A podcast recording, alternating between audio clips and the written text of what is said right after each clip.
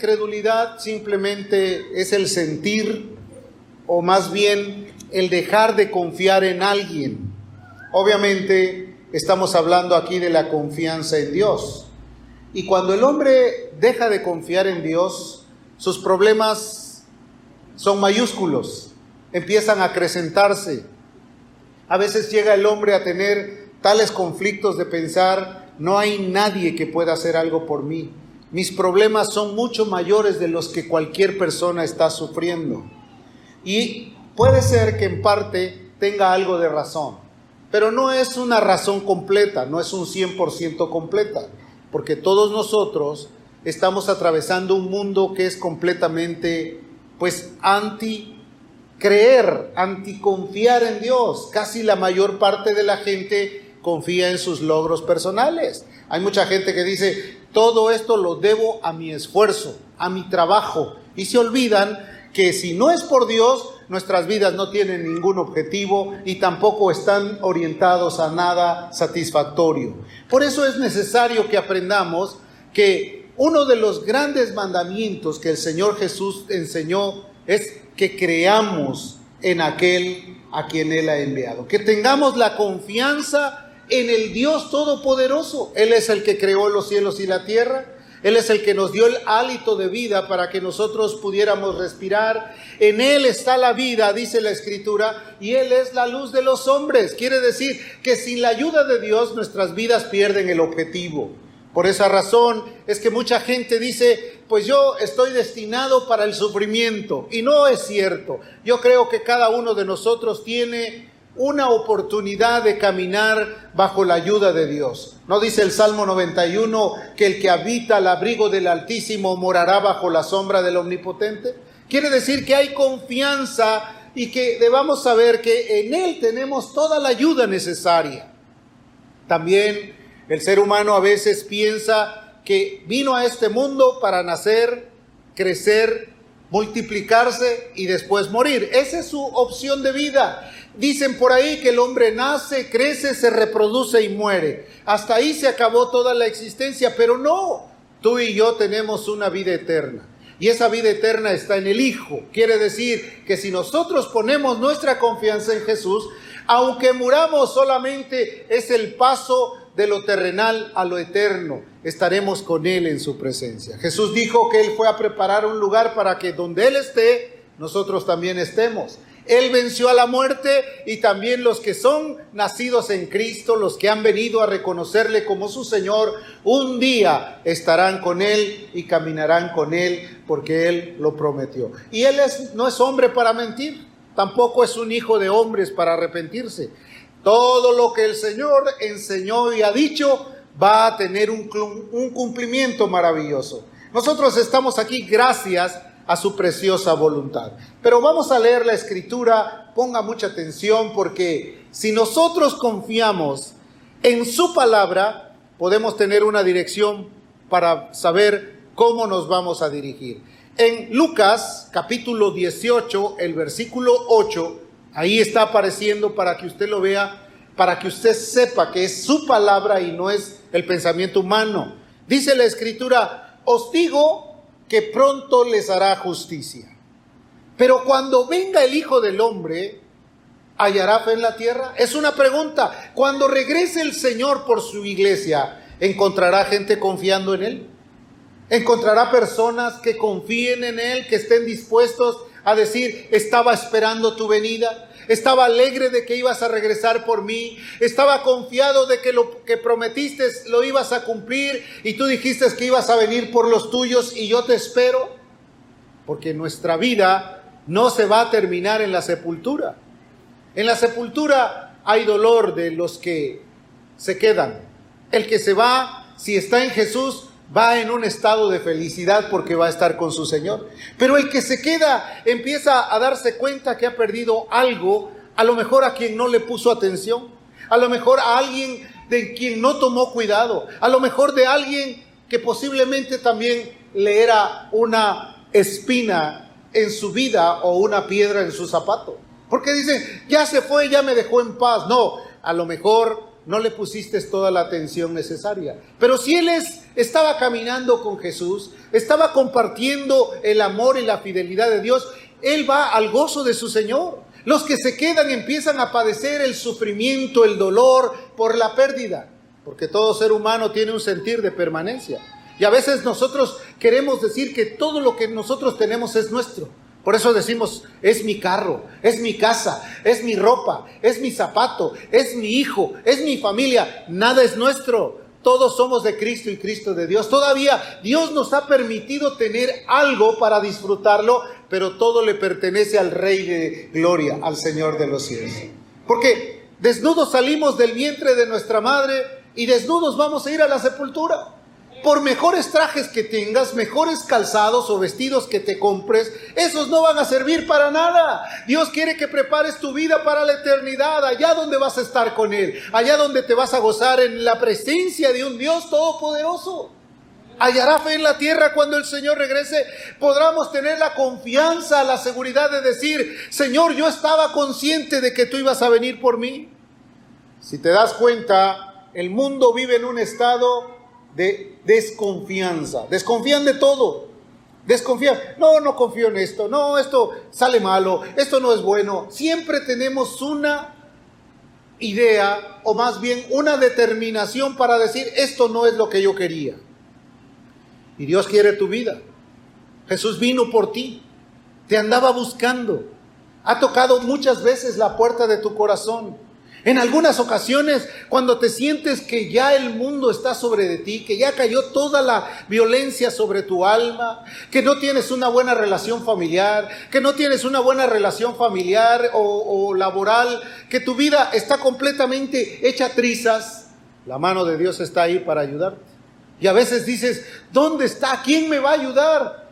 Dios va a darte la gracia y a fortalecer tu ayuda en el momento que tú quieres.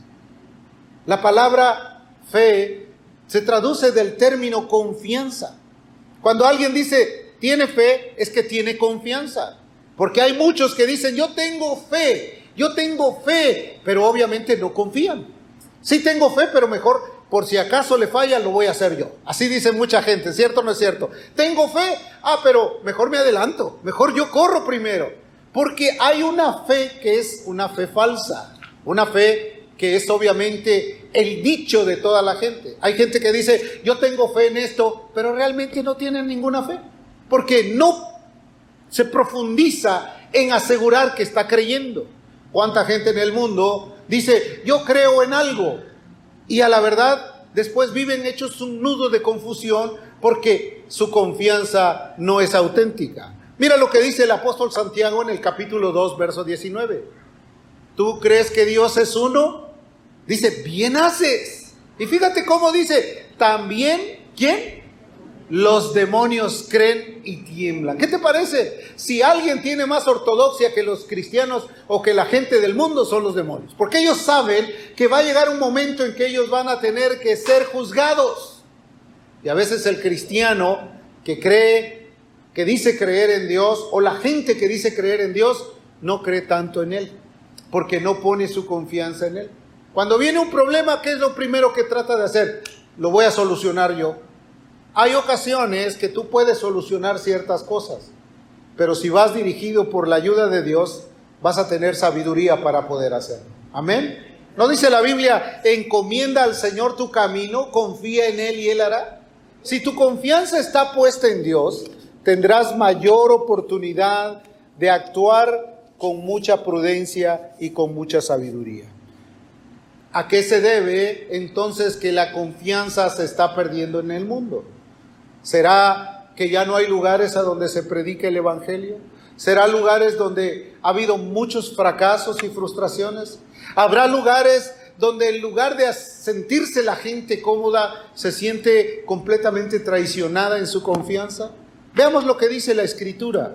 Mateo capítulo 24, en el versículo 12 dice de la siguiente manera, y por haberse multiplicado la maldad, el amor de muchos, ¿qué pasa? Se enfría. Obviamente no es lo mismo de aquella persona que dice está recién casada y vive como en una como en una nube pero pasan los años y vienen los problemas y ahora ya no quiero ni siquiera que se me acerque. ¿Por qué? Porque ha perdido el amor. La Biblia describe que por haberse multiplicado la maldad, el amor de muchos se enfría. Dios permita que entre el pueblo de Dios, en lugar de que se enfríe, esté más fervoroso el cariño hacia Dios. Que pueda haber amor para Dios, que pueda haber una búsqueda constante de decir, Señor, si tú hiciste algo por mí, yo voy a servirte hasta lo último de la tierra. Amén. ¿Cuántos le alaban a Él? Entonces vemos que cuando se enfría el amor, solamente es por causa de algo, porque la maldad se ha multiplicado. ¿A qué me refiero? Que cada día hay más gente que traiciona, hay más gente que engaña, hay más conflictos, hay más desesperación en la tierra, hay mucha gente que pierde la visión del amor y se vuelve en una persona egoísta y entonces la gente empieza a sufrir esos grandes conflictos. Pero Dios siempre está dispuesto a ayudarnos. Vamos a ver qué dice Hebreos capítulo 11 en el versículo número 6.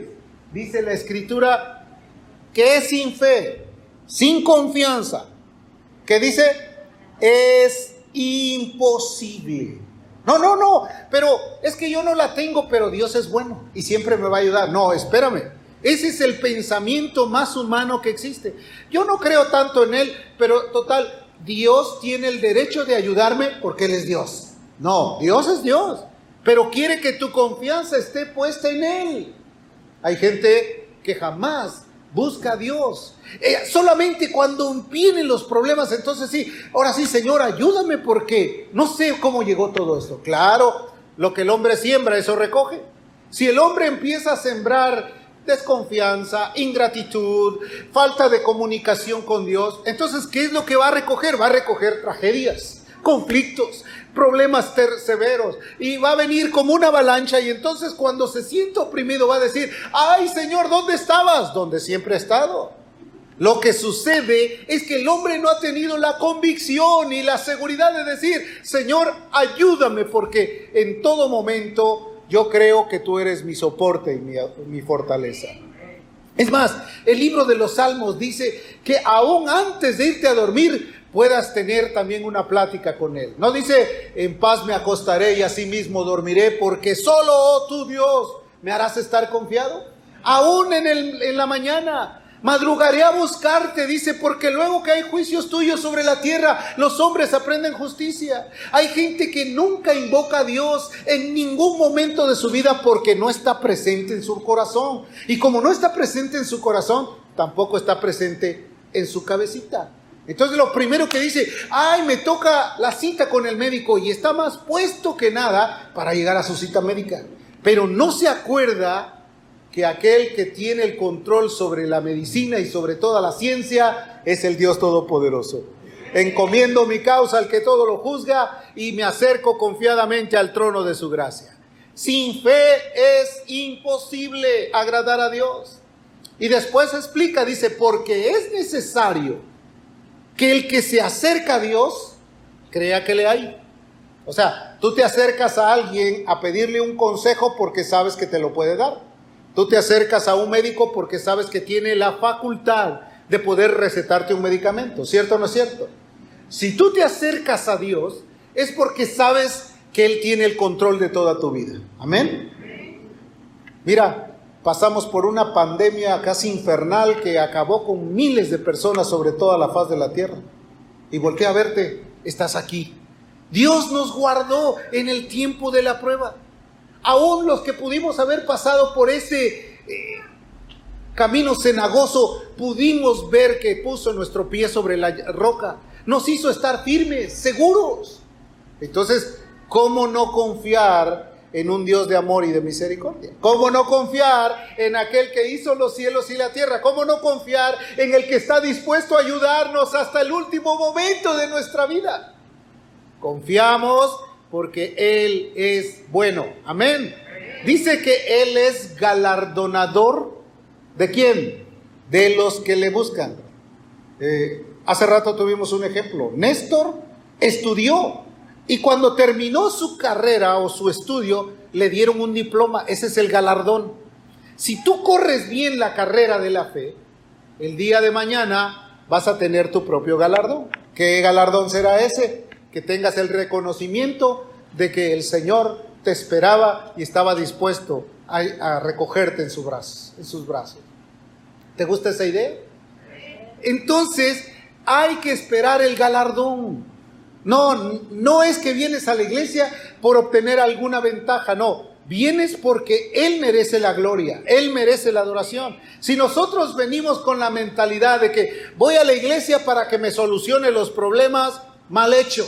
Voy a la iglesia porque reconozco que Él es Dios, que todas las cosas me ayudan a bien, aunque me estén pasando mal, sé que el Señor tiene en control todas las cosas. Eso es un punto específico en el cual tú y yo debemos de considerar que estamos aquí porque Él merece la gloria y la honra. Amén. ¿Le alabas o no? Entonces, si nosotros sabemos que Él lo merece, ¿por qué no darle a Él lo que merece? A la gente les, reconoces sus esfuerzos, les reconoces sus victorias, les reconoces todo lo que hacen y tú a veces dices, pues qué bien, ¿cómo lo logró? ¿Por qué no reconocerle al Dios del cielo que hasta aquí nos ha ayudado? Nos ha bendecido grandemente.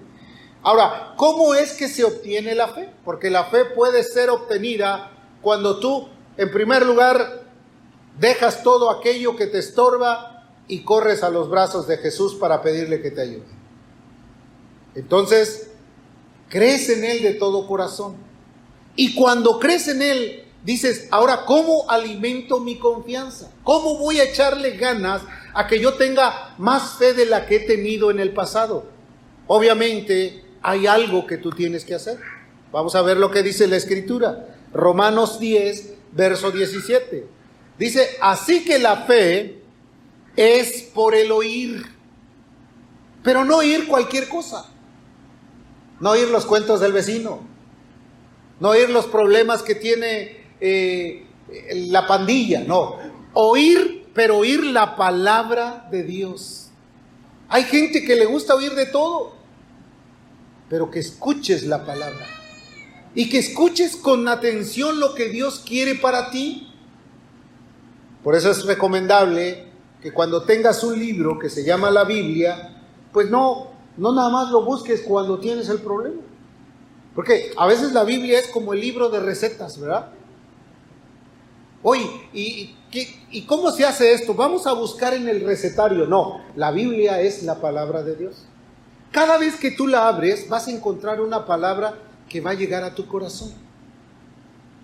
Se cuenta de mucha gente que a través de la lectura de la Biblia han aprendido a leer. Gente que nunca estuvo en un salón de clases se habla de que hay personas que andaban buscando hasta quitarse la vida y de repente escucharon un, abrieron la Biblia y leyeron un pasaje que les impactó el corazón y dijeron, Dios me habló.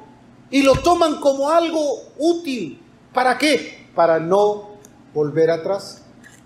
Hace muchos años yo conocí un hombre, había sido militar, sargento dentro de Vietnam. Y este hombre, este, perdió a su esposa y se sintió completamente mal. Cayó en el vicio, se hundió casi hasta lo más profundo. En su gaveta tenía una pistola reglamentaria del ejército. Y él en una noche estaba tan angustiado, tan deprimido, tan ansioso, que abrió la, gaveta de su casa, sacó el arma, la cortó y se acercó a un sillón listo para caer ahí y dispararse. Estaba prendida la televisión y de una forma estaban anunciando un programa de un teleevangelista. Y ese hombre, él volteó a ver la televisión y el hombre que estaba hablando extendió la mano y le dijo, tú que estás ahí, déjame decirte que Dios te ama. Y el hombre quedó impactado por esa palabra. Sí, escúchame, Dios te ama donde quiera que estés. Y él empezó como a sudar.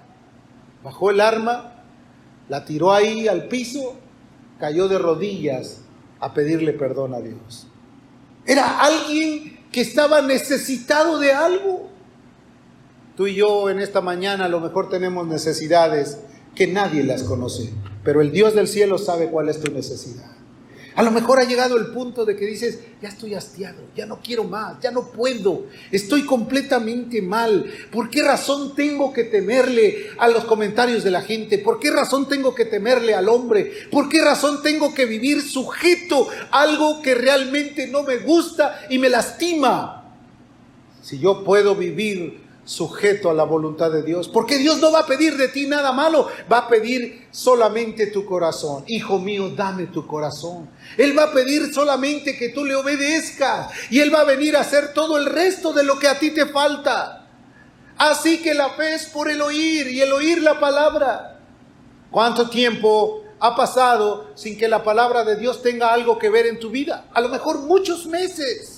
A lo mejor en esta pandemia hubo más Netflix y hubo más Facebook y hubo más de todo, menos la palabra de Dios y te encerraste en tu, eh, en tu yo y pensando que el distractor más, eh, más importante era la televisión y pasaste toda tu vida ahí observando, viendo y riéndote y a veces llorando y lamentándote de cómo estaba la situación y cuando la palabra de Dios es escuchada, tu corazón empieza a tener una seguridad de saber que es Dios el que está hablando a tu vida. Amén. Que es Dios el que quiere hacer algo contigo. Jesús, cuando caminó sobre la tierra, tuvo mucha gente que en lugar de creer en Él, pues lo veían como algo raro. Decían, ¿este quién es? No, este no es Jesús. Mira los comentarios que tenía la gente. Dice que recorría toda la tierra de alrededor. Comenzaron a traer de todas partes enfermos en lechos a donde oían que estaba. Y donde quiera que entraba, en aldeas, ciudades y campos, ponían en las calles a los que estaban enfermos. Y le rogaban que les dejase tocar siquiera el borde de su manto. Y todos los que le tocaban quedaban sanos.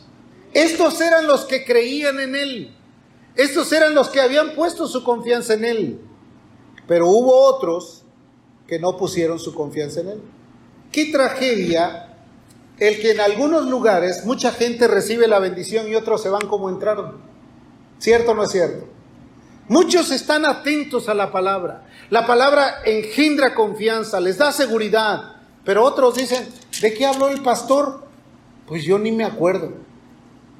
Haz un examen de conciencia llegando a tu casa por la tarde, ya por la noche, ¿de qué se habló en el mensaje de esta mañana? A lo mejor te va a costar trabajo recordarlo. ¿Por qué? Porque tu mente a veces está saturada de muchos conflictos, problemas, tribulaciones, querer ordenar tus ideas, estar pensando en qué vas a comer saliendo de aquí, estás pensando en a dónde voy a ir mañana o, o cualquier otro tipo de cosas. Tu mente se absorbe por todo ese tipo de comentarios o de pensamientos. Y más, si te pasaste toda una noche sin poner atención a que el día de mañana, o sea, hoy, ibas a tener una cita con el Dios del cielo. ¿Te imaginas cuál es la cabeza? ¿Cómo está la cabeza de confundida? Marcos capítulo 6, versículo 5. Dice que él llegó a cierto lugar y dice, y no pudo hacer allí ningún milagro. Tú puedes pensar que Jesús, el que tenía todo el poder y la autoridad en un lugar donde él se encontró, no pudo ayudar a nadie? Dice, no pudo hacer ningún milagro. Ninguno de los milagros, dice, salvo que sanó a unos pocos enfermos poniendo sobre ellos las manos. Solo unos pocos, pero no todos.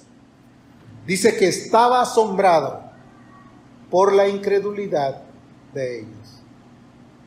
Y esta palabra asombrado en la traducción original es una palabra que, a ver qué, te, qué idea te da. La palabra a la que se refiere. Asombrado se traduce del griego como traumazo. ¿Qué idea te da cuando dices esa frase, traumazo? Estaba traumado, casi traumado. ¿Qué es eso? Asombrado en extremo, de tal forma que estaba completamente, es imposible. No se pudieron hacer ahí milagros. Pero ¿por qué no se hicieron milagros? Dice, estaba asombrado a causa de la incredulidad que. ¿Cuántos creen que Jesús hace milagros? ¿Sabes cuál es el mejor milagro de tu vida? No que una persona eh, haga cosas extrañas, ¿no? El mayor milagro que Dios hace en la vida de un ser humano es que perdona tus pecados, lava tu conciencia, te hace una persona nueva y ahora todas las viejas prácticas que antes tenías dejaron de existir. Ese es el mayor milagro. A veces la gente quiere ver un milagro así raro, a ver como que como que este vuele o como que este se pare de cabeza. Eso no es un milagro. Un milagro es que él perdona tus pecados, sana tus dolencias, libera del hoyo tu vida, te corona de favores y misericordias, está contigo, te eh, fortalece en los momentos de necesidad, influencia tu corazón para que tú puedas ser feliz. Ese es un milagro. En el mundo la gente vive en angustia. Pregúntales, ¿y cómo amaneciste hoy? Ay, más o menos, dicen, ¿no? ¿Y, ¿Y cómo estás? Pues ahí, pasándola, ¿no? Y, otros todavía son un poquito más drásticos. ¿Y cómo estás tú? Pues ya esperando irme al hoyo. O sea, como pensando que ya no hay oportunidad para ellos. Cuando la Biblia describe que si Dios nos da la vida es para que la disfrutemos, pero en su presencia. Amén. Que tengamos alegría. Otros quisieran que su vida pues se la pasaran todo el día en la hamaca, ¿no? Durmiendo, a ver, ahí me despiertan a la hora de la comida. No, Querido hermano, si tienes vida, esfuérzate y sé valiente, no temas ni desmayes. Actívate, haz labor, compártele a la gente, hazle sentir que tú eres un fiel conocedor y que amas a Dios a través de todo lo que ha pasado. Porque no creo que ninguno de nosotros haya vivido una vida totalmente de rosa, no. A veces hay pruebas y tribulaciones, pero hay una preciosa promesa Todas las cosas ayudan a bien a los que aman a Dios. Amén. Si amas a Dios, ¿han venido males? Claro. La Biblia describe que acaso recibiremos solo de Dios lo bueno y no lo malo. Hermano, Job, el hombre que fue probado en las pruebas más difíciles de su vida, dijo, Jehová dio, Jehová quitó, sea el nombre de Jehová bendito. Sea el nombre del Señor bendito. A veces pensamos, nada más yo quiero lo bueno. No, si esto está malo, apártalo de aquí. Yo no lo quiero, no. Querido hermano, vivimos en un mundo donde vas a tener pruebas, porque va a probar tu capacidad de salir por ellas, ¿sí? Va a probar qué tanto has entendido el camino de la vida. ¿Cómo vas a relacionar? Imagínate que viene una prueba y respondes como cualquier otro hijo de vecina y te vuelves y, haces todo tipo de cosas como lo hacen los demás. No, la Biblia dice, conviértanse ellos a ti y tú no te conviertas a ellos.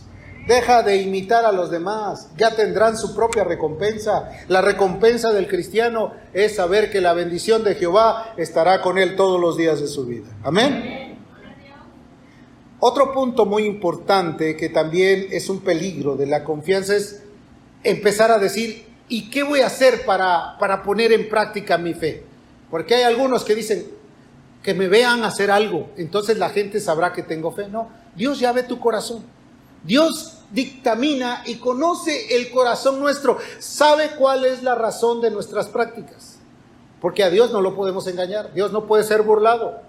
Dios sabe que si tú estás confiando en Él, tú vas a vivir confiando en Él aunque nadie esté alrededor de ti, aunque nadie te vea. ¿Sí? Porque dices, ah, ahí está el pastor, vamos a hacer esto. No, no, olvídate, yo no soy el, el vigilante ni policía aunque ande de azul. O sea, yo solamente voy a ser el que voy a compartir la palabra contigo. Yo solamente voy a decirte lo que Dios quiere que tú hagas. Pero primero lo aplico a mi vida. Entonces, hay gente que piensa, bueno, dime qué, qué tengo que hacer. A ver, ¿a dónde me vas a mandar? ¿A qué voy a hacer? No, piensa, que tu confianza radica en la confianza que le tengas tú a Dios. Juan capítulo 6, versículo 28 y 29. Entonces dice, le dijeron a Jesús, ¿qué debemos de hacer para poner en práctica las obras de Dios? Casi rápido. A ver, dime, ¿Cómo voy a ser mejor? ¿De qué manera? ¿A, ¿A, quién tengo que imitar? ¿Cómo lo tengo que hacer? No. ¿Cómo tienes que poner tu confianza en Dios? Si tú realmente has cambiado, la gente lo va a notar. Oye, este era bien peleonero y ahora se ha vuelto como un ángel, casi le dicen, ¿no?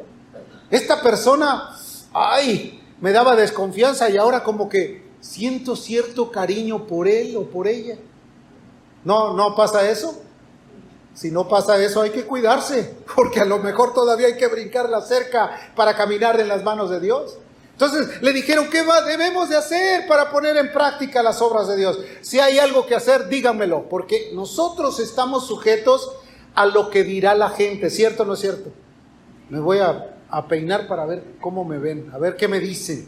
Me, eh, me voy a portar bien para que me den un aplauso. Ah, me voy a portar bien para que ahora sí digan, ah, ahora sí ya tengo confianza en ti. No, no es en tus obras. Nuestras obras, por muy buenas que sean, dice la Biblia que vienen a ser trapos de inmundicia. Nuestras obras, por máximo que queramos aparentar, Dios las conoce y conoce nuestra intención. Dios quiere ver nuestro corazón. ¿Le está entendiendo? Entonces Jesús les dijo, eh, momentito, no se vayan por otro lado. Les dijo, esta es la obra de Dios, que creáis en el que le he enviado, que pongas tu confianza en Jesús, no que hagas o que cambies. Porque muchos dicen, es que ya cambié de religión. No, que tú creas en el que Él ha enviado. Jesús no vino a imponer religión, Jesús vino a hablar la palabra. Y Él dijo, conoceréis la verdad y la verdad os hará libres. Cristo es la verdad, es el camino, es la vida eterna. Entonces en Él tenemos que confiar. Él fue el que murió, Él fue el que resucitó y Él fue el que prometió que vendrá por nosotros. No tenemos que ponernos una confianza en algo que no tiene que ver con Él, con su camino.